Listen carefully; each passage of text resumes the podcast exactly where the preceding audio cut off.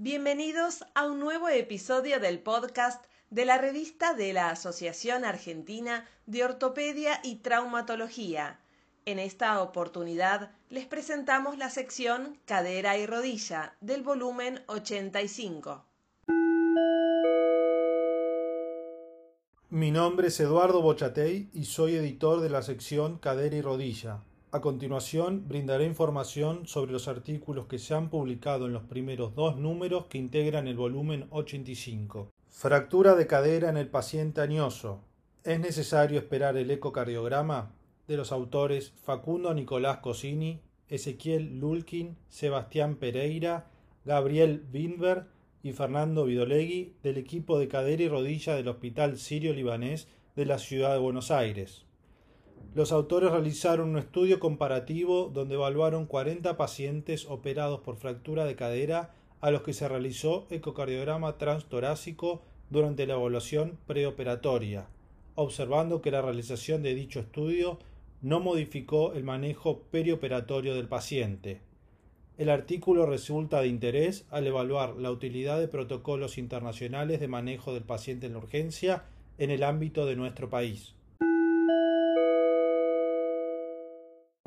Resultados a mediano plazo de la prótesis abisagrada rotatoria en el reemplazo total de rodilla primario y de revisión, de los autores Pablo Maletti, del Servicio de Ortopedia y Traumatología del Hospital Provincial de Neuquén, y los doctores Fernando Vidolegui, Sebastián Pereira y Gabriel Bimber, del Servicio de Ortopedia y Traumatología del Hospital Sirio-Libanés de la Ciudad Autónoma de Buenos Aires.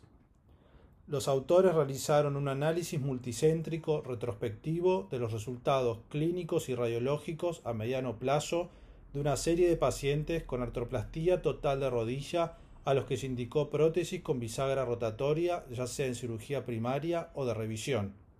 El principal valor del artículo radica en su carácter multicéntrico y los resultados alentadores obtenidos por los autores que son consistentes con los reportes existentes a nivel internacional. Reconstrucción del aparato extensor de la rodilla con injerto. Técnica quirúrgica y protocolo de rehabilitación. De los autores Osvaldo Patiño, Javier Eduardo Sánchez Saba, Juan Pablo Sícaro, Carlos Jacuzzi, Matías Costapaz, Pedro Bronenberg Victoria, del sector artroscopía y prótesis de rodilla del Hospital Italiano de Buenos Aires. Los autores presentan un caso de reconstrucción de aparato extensor de rodilla mediante el uso de aloinjerto en un paciente con lesión compleja de tendón rotuliano, de interés por compartir una técnica quirúrgica precisa y un adecuado protocolo de rehabilitación postoperatoria.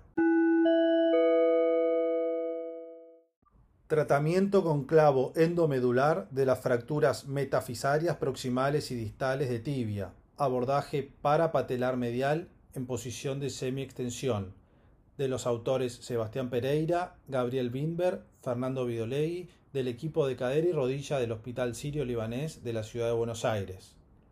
Los autores evaluaron los resultados clínicos y radiológicos de un grupo de pacientes con fractura metafisaria de tibia tratados con clavo endomedular a través de un abordaje pararotuliano.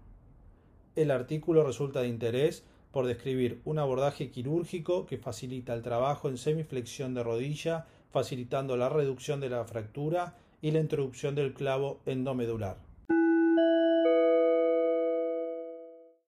Artroplastía total de rodilla en pacientes con secuela de fracturas articulares. Resultados del seguimiento a mediano plazo. De los autores Harold Simes de Bielke del Servicio de Ortopedia y Traumatología del Sanatorio Modelo de San Miguel de Tucumán y los doctores Leonel Pérez Alamino, Santiago Aguer, Germán Garabano, Hernán del Cel y Fernando Lopreite del Servicio de Ortopedia y Traumatología del Hospital Británico de Buenos Aires.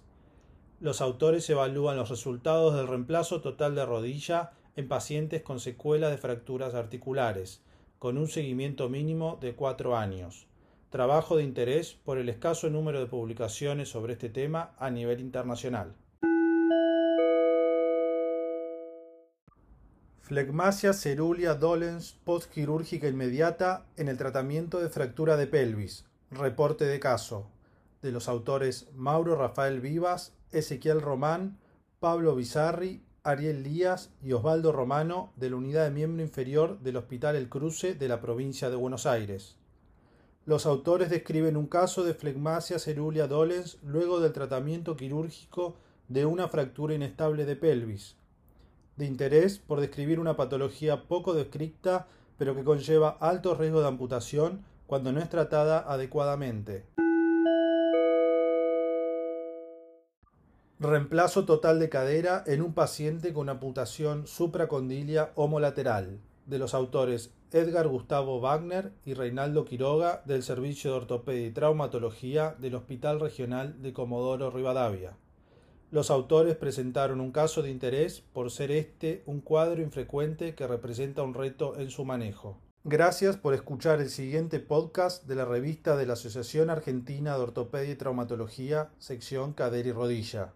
Los invitamos a ingresar en el sitio web de nuestra revista para acceder a los artículos mencionados.